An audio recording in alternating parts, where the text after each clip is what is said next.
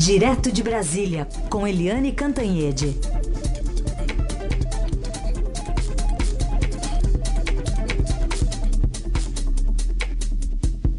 Bom dia, Eliane. Bom dia, Carolina, Raíssa, ouvintes. Pois é, né, gente? Você vê como é que são as coisas e principalmente como é que é a política, né? A gente, até a semana passada, o governo não tinha candidato. O Rodrigo Maia, presidente da Câmara, tentava de um lado, o outro de outro, porque o governo não tinha candidato e o presidente Michel Temer amargava duas coisas. Primeiro, uma popularidade assim é, recorde negativo desde a redemocratização.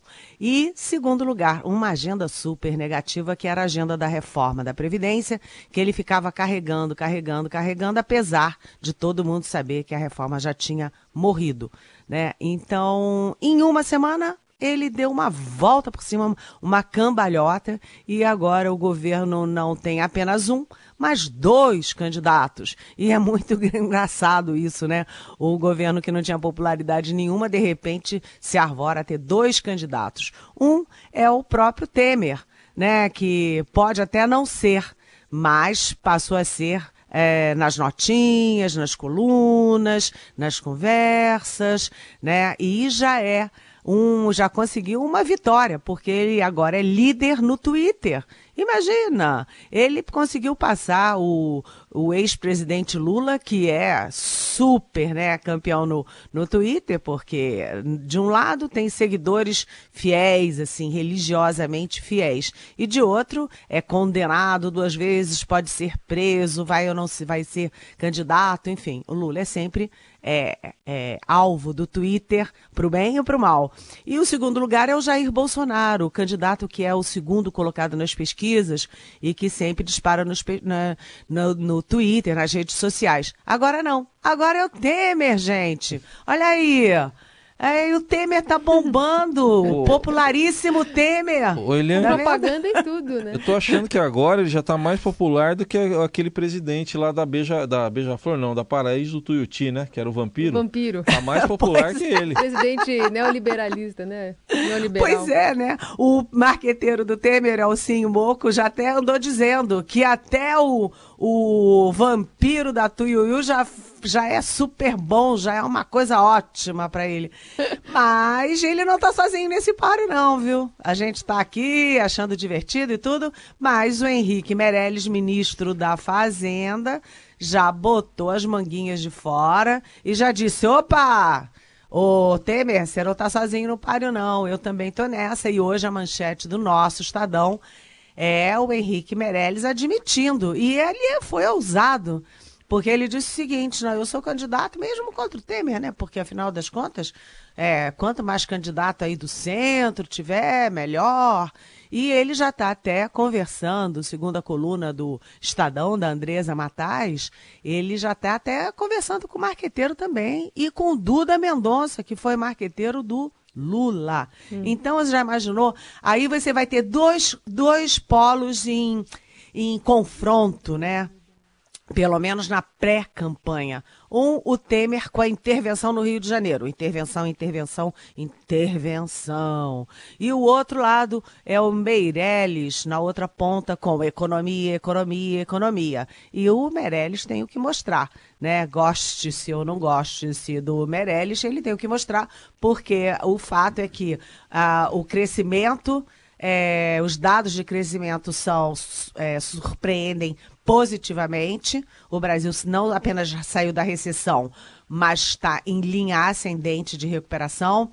A inflação é recorde negativo, né? Nunca a inflação teve tão baixinha. Juros também estão bem baixinhos. A Dilma deixou isso tudo, a ex-presidente Dilma Rousseff deixou tudo isso conexão com a Eliane direto de Brasília já vai ser restabelecida. Mas falando então sobre essa conexão aí com o, o, o, ministro Henrique Meirelles e a economia, porque querendo ou não, esse é o trunfo, né? É, do se ele for candidato mesmo, que parece candidato. que ele tá louco você, né? É o que ele vai ter para para apresentar, né? Vai ter que apresentar vai ter que isso. apresentar isso. Aliás, eu vou pedir daqui a pouco para Eliane falar sobre a coluna dela do Estadão, porque ela fala aqui do Supremo, assando no forno uma receita excelente para garantir a impunidade de alguns políticos na Lava Jato. E ela começa aqui na coluna falando como o Congresso fracassou e teve de recuar nas suas tentativas de estancar a sangria da Lava Jato. Daí esse papel pode ser exercido nada mais, nada menos pelo Supremo Tribunal Federal, né?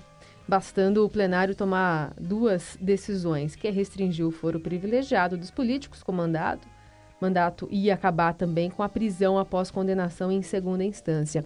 E aí, Eliane, eu estou retomando aqui o assunto da sua coluna, porque parece que existe uma, uma aritmética muito perversa, né? Se a gente pensar pelo bem-estar aí do Brasil, que pode estar nas mãos de dois ministros, especialmente, de Edson Fachin e de Dias que você coloca aqui no seu texto na, na coluna de hoje, né? Pois é, a, o, a população brasileira é, é, muito a favor, né, as pesquisas mostram a favor da prisão em segunda instância. Né, porque evita casos como o do senador Luiz Estevão, ex-senador Luiz Estevão, que ficou 20 anos é, de recurso em recurso e, uh, enfim, e não, e não uh, foi preso, não aconteceu nada com ele. Precisou ter essa prisão em segunda instância para ele ser finalmente preso 20 anos depois. Mas a população brasileira é super a favor de acabar com o foro privilegiado. Né, e jogar os políticos na primeira instância. Só que isso não é tão simples assim, não. Hum. Vamos pensar as duas coisas. Olha o que, que os especialistas estão vendo. Se você pega, acaba o foro né, privilegiado, Aí todos esses políticos investigados no Supremo, eles vão parar na primeira instância. Significa parar na mão dos juízes das suas bases eleitorais. Uhum. Aí o juiz tem que recomeçar tudo do zero. Tem que pegar o processo, estudar tudo de novo, pedir informação. Aí demora, demora, demora. Aí o juiz, vamos dizer que o juiz condene, porque o juiz também pode inocentar.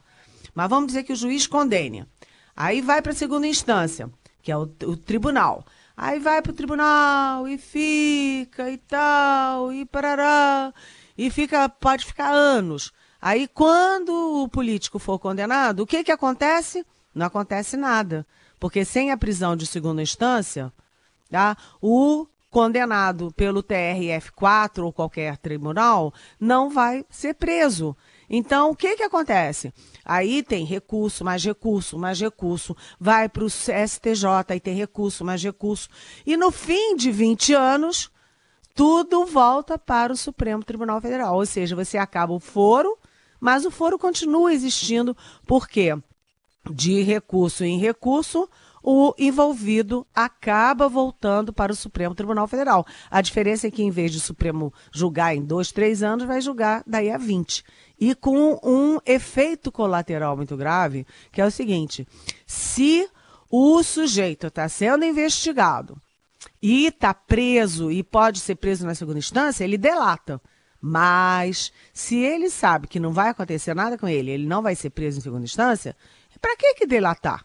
Então, isso também pode significar o fim das delações premiadas, que foram essenciais para desvendar todo aquele, aquele esquema sofisticadíssimo, bilionário de desvios na Petrobras. Então, a confluência de, de fim de foro privilegiado, que vai jogar todos esses políticos nos seus juízes lá nos seus estados. E o fim da, segunda, da prisão em segunda instância, que vai tirar todo mundo que está preso da cadeia né, um monte de gente presa na cadeia, e vai evitar que os novos presos sejam presos, como o ex-presidente Lula, isso é um ataque muito poderoso contra a Lava Jato, gente. São 9 horas e 10 minutos. Helene Cantanhede com a gente nessa última meia hora do Jornal Eldorado, direto de Brasília. E também vai comentar mais algumas notícias que a gente atualiza agora aqui na programação da Eldorado. Olha, uma delas é que é, os estados de São Paulo, Minas e Espírito Santo anunciaram ontem, aqui em São Paulo mesmo, medidas para reforçar a segurança nas divisas com o Rio de Janeiro e os governos estaduais tentam prevenir a entrada de traficantes do Rio em fuga. E começou ontem mesmo o monitoramento dos 200 quilômetros da divisa do Espírito Santo com o Rio, parte de Minas também. Previsão inicial é de dois meses e meio de fiscalização mais rigorosa. Atenção, bandidos, dois meses e meio de fiscalização mais rigorosa. Isso. Os secretários fizeram o favor de anunciar ontem e participaram do encontro o ministro da Justiça e os secretários de Segurança de Minas, Espírito Santo e São Paulo.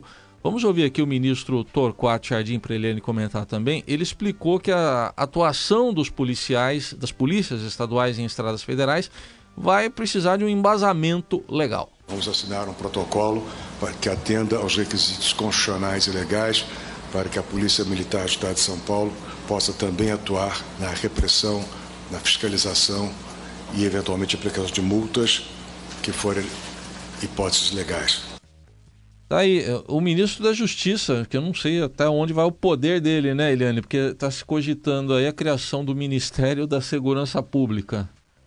Exatamente, mas o fato é que o governo todo está é, pulando nesse barco aí da intervenção no Rio de Janeiro, porque enquanto o Torquato, o ministro Torquato Jardim se reunia no, é, é, em São Paulo com os, os, secretários de segurança de Rio, Espírito Santo e Minas. Aqui em Brasília, o presidente Michel Temer fez uma coisa também inédita, né? Que foi sair do Palácio do Planalto e ir ao Ministério da Defesa.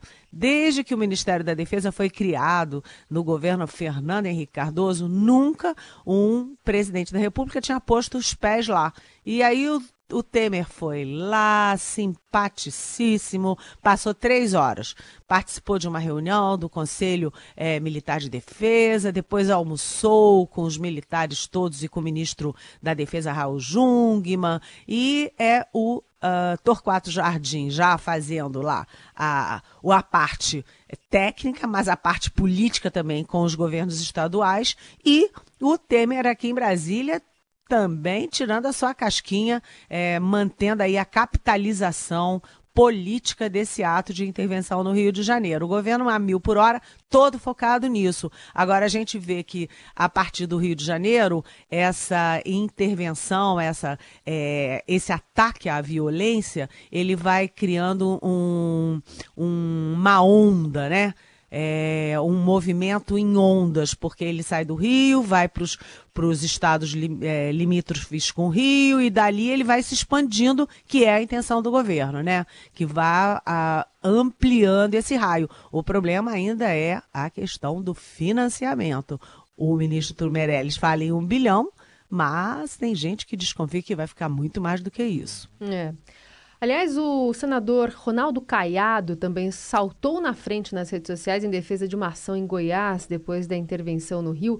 Ele diz assim: não é só lá, não. No meu estado temos PCC disputando com o Comando Vermelho para saber quem é que vai ter o controle. Ele, inclusive, faz uma associação. É, falando que alguns estados do país estão sob o comando de políticos financiados pelo narcotráfico e, portanto, é, é a favor, né? Se diz a favor da intervenção federal no Rio, mas também falou agora há pouco aqui no Jornal Eldorado para a gente sobre as possíveis pretensões eleitorais de Temer.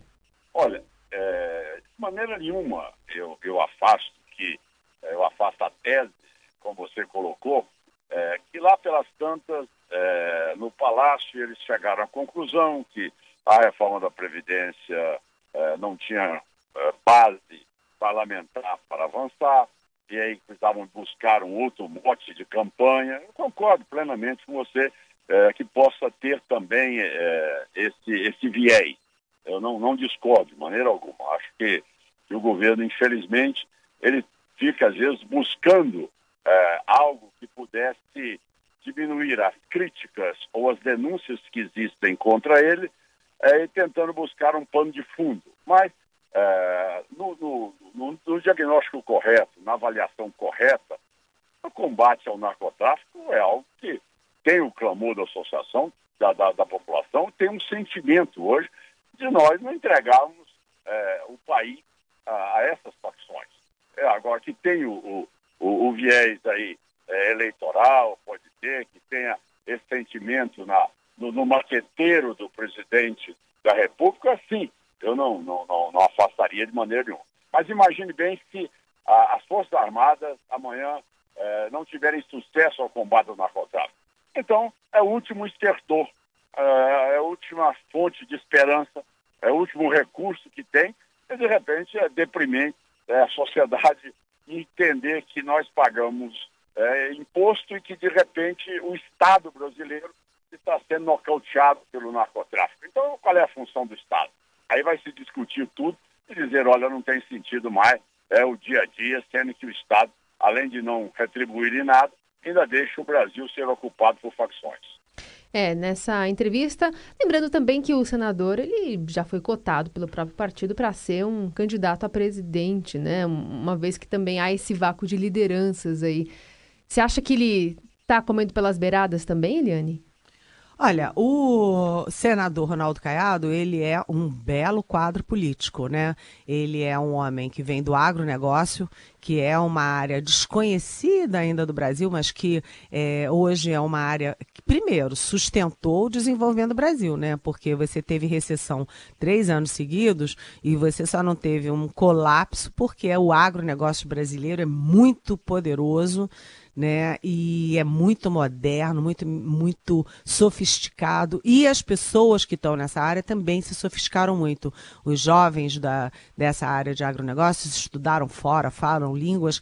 O Ronaldo Caiado é uma ponta de lança disso, porque ele é médico, né? Ele tem uma carreira de médico, ele tem atendimento grátis à pessoa carente, ele é muito rico, mas ele é muito aplicado também. Então, o, o Ronaldo Caiado é um bom quadro e vem de uma área que antigamente a gente tinha muito preconceito, né? Aquela coisa assim, ah, direita e tal, ai meu Deus, o agronegócio. Não, agora é o contrário. O agronegócio é uma coisa moderna, e o Ronaldo Caiado representa isso. Só que ele não tem base dentro é, da estrutura partidária. Ele não tem alavanca dentro da estrutura partidária. Agora, ele resumiu bem o, o que é o sentimento na classe política e eu diria até no próprio Brasil em relação à intervenção, que é o seguinte: é, ixi, pode ser marqueteiro, pode ser uma coisa é, politiqueira do Temer e tal, mas nem o Temer tinha outra alternativa, nem o país tem outra alternativa. E todo mundo sabe que algum tipo de choque tinha que ser dado. Então ele resumiu bem: tinha que fazer né? E não tem como recriminar o Temer por causa disso. E a terceira questão que eu acho muito curiosa é o Ronaldo Caiado dizendo: olha, Goiás também quer, hein, o pedacinho dele nessa, nessa, nesse combate à violência. É como a gente tem dito aqui na Rádio Eldorado, né? Os políticos todos vão fazer fila é. e a é. gente já tem até o Cássio Cunha Lima, que é do PSDB da Paraíba, dizendo: olha, a Paraíba também tem violência, vamos é. lá fazer uma audiência com o presidente. Todo mundo vai querer sua casquinha é. nessa história. É verdade. Bom, a gente está seguindo aqui com o Jornal Eldorado, atualizando as principais notícias do dia e também direto de Brasília, Eliane Cantanhede com a gente. É, tem uma notícia aqui, essa aqui está dando uma polêmica danada, né? Que é uma disciplina do curso de Ciências Políticas lá da UNB, ou aí da UNB para Eliane, né? Universidade é. de Brasília, é, causando é, causa uma polêmica nas redes sociais, até uma reação do Planalto, que anunciou ontem, por meio do Ministério da Educação, que vai processar por improbidade administrativa os responsáveis pela, pelas aulas sobre, atenção para o, o, título aqui, O Golpe de 2016 e o Futuro da Democracia no Brasil. É, e a, faz parte lá do, da graduação em Ciências Políticas. Até a presidente Dilma Rousseff, ex-presidente, se manifestou, né, dizendo que é uma censura por parte do, do Ministério da Educação. A UNB disse que vai manter a disciplina, alegou que as disciplinas são responsabilidade de unidades acadêmicas Olha, todo mundo aqui se, se manifestando sobre essa disciplina. Eliane, o que, que você acha desse estudo aí sobre o golpe de 2016 e o futuro da democracia no Brasil? Olha, eu vou ser muito clara, sabe? Eu não vou ficar em cima do muro, não. A gente tem mania de ficar em cima do muro, né? Assim, diplomaticamente. Não vou, não. Eu vou ser bem clara. Eu acho que é, universidade é momento e é espaço de reflexão, não de indução dos alunos para um lado ou outro da política brasileira. Evidentemente, essa matéria não é uma matéria de interesse dos alunos, mas é uma matéria de propaganda do PT. Vamos ser claros, né? Porque você chamar de golpe de 2016, quem é que chama de golpe? Quem chama de golpe uh, o impeachment da, da então presidente Dilma Rousseff é o PT e os movimentos aliados ao PT, CUT, MST e tal. Então isso ficaria muito bem num curso do MST, acho até legítimo, mas numa universidade é, isso não é uma reflexão, isso é uma indução. Né? É, imagina se um professor entrasse com um curso que fosse a roubalheira do PT na Petrobras, sabe? É, não pode.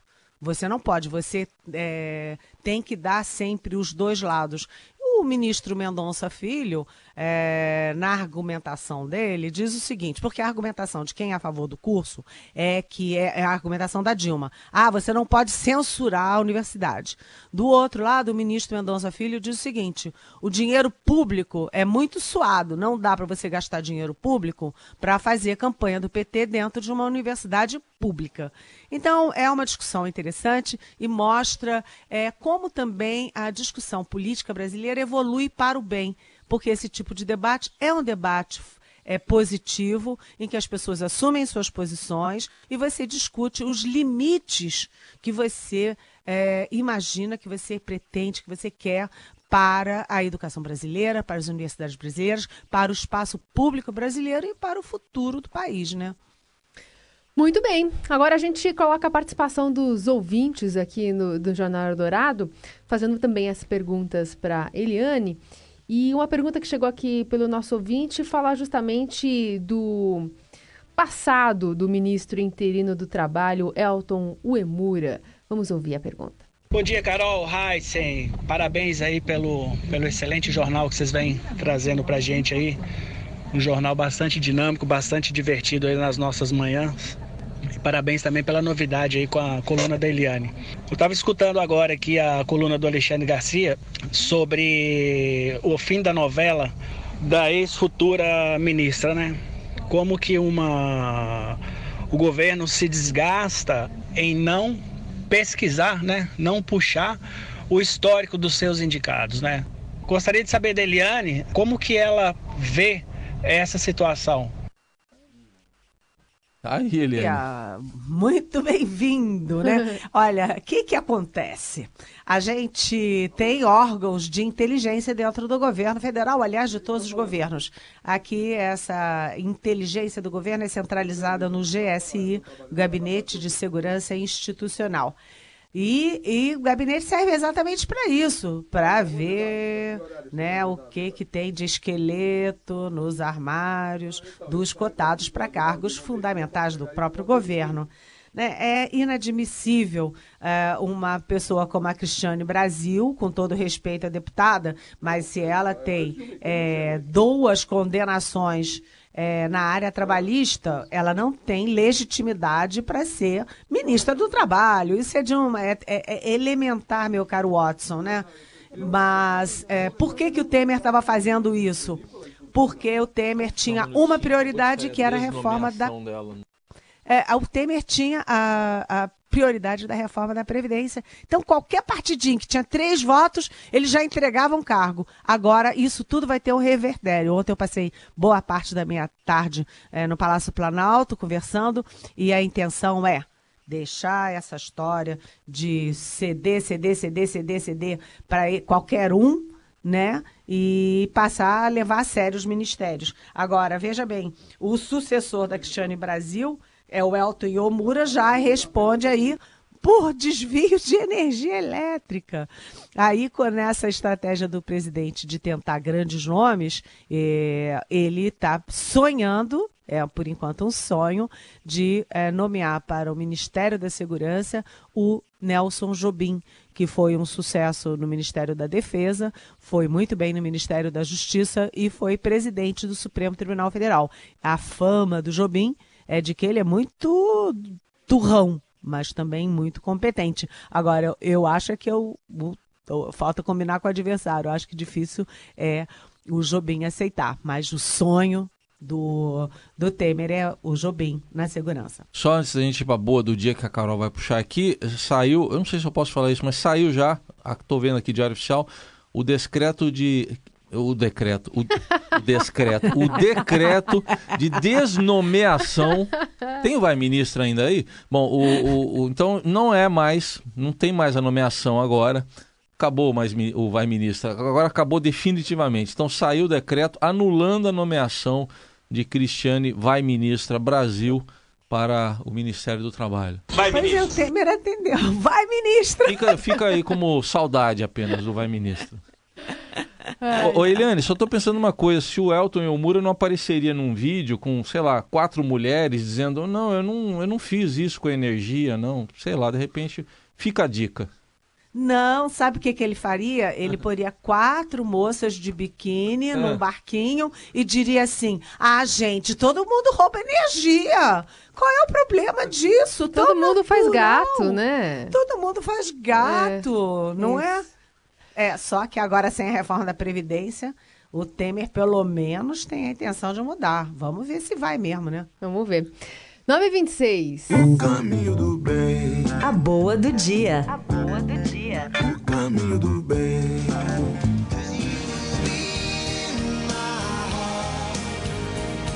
Yes, you be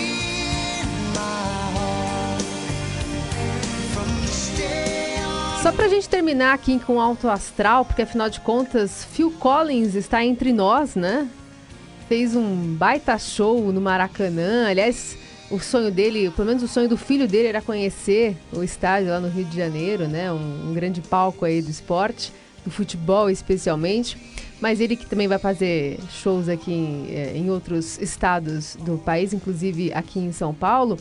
Agora, a gente escolheu essa música por um motivo, né, Heisen? Foi, porque poderia ser uma música para mostrar que Rodrigo Maia e Michel Temer se entendem perfeitamente, que um tá no coração do outro, né, Eliane? O que você acha? Ah, eu acho que estão todos no coração. Imagina, Renan Calheiros no coração do Lula, né? O Rodrigo Maia no coração do Temer. O Ciro né? Gomes todos. no coração do Lula também, né? Também é uma festa, né, gente? Muito uma bem. festa do Maracanã. Exatamente. Nesse clima a gente encerra então o Jornal Eldorado de hoje, falando sobre Phil Collins com essa trilha sonora. Com a ficha técnica, Raíssen Abac na apresentação. A, a, a, eu já ia falar para a Eliane primeiro. A Carolina Ercolim comigo aqui. É que eu adoro Phil Collins, viu? Eu tenho essa música no celular. Vai começar a cantar, Raíssen. Não, não vou. Os trabalhos técnicos, o Nelson Volter. Canta, canta, canta. Moacir Biasi. O, o produtor e o coordenador é o, é o Diego Carvalho o editor de jornalismo, Emanuel Bonfim.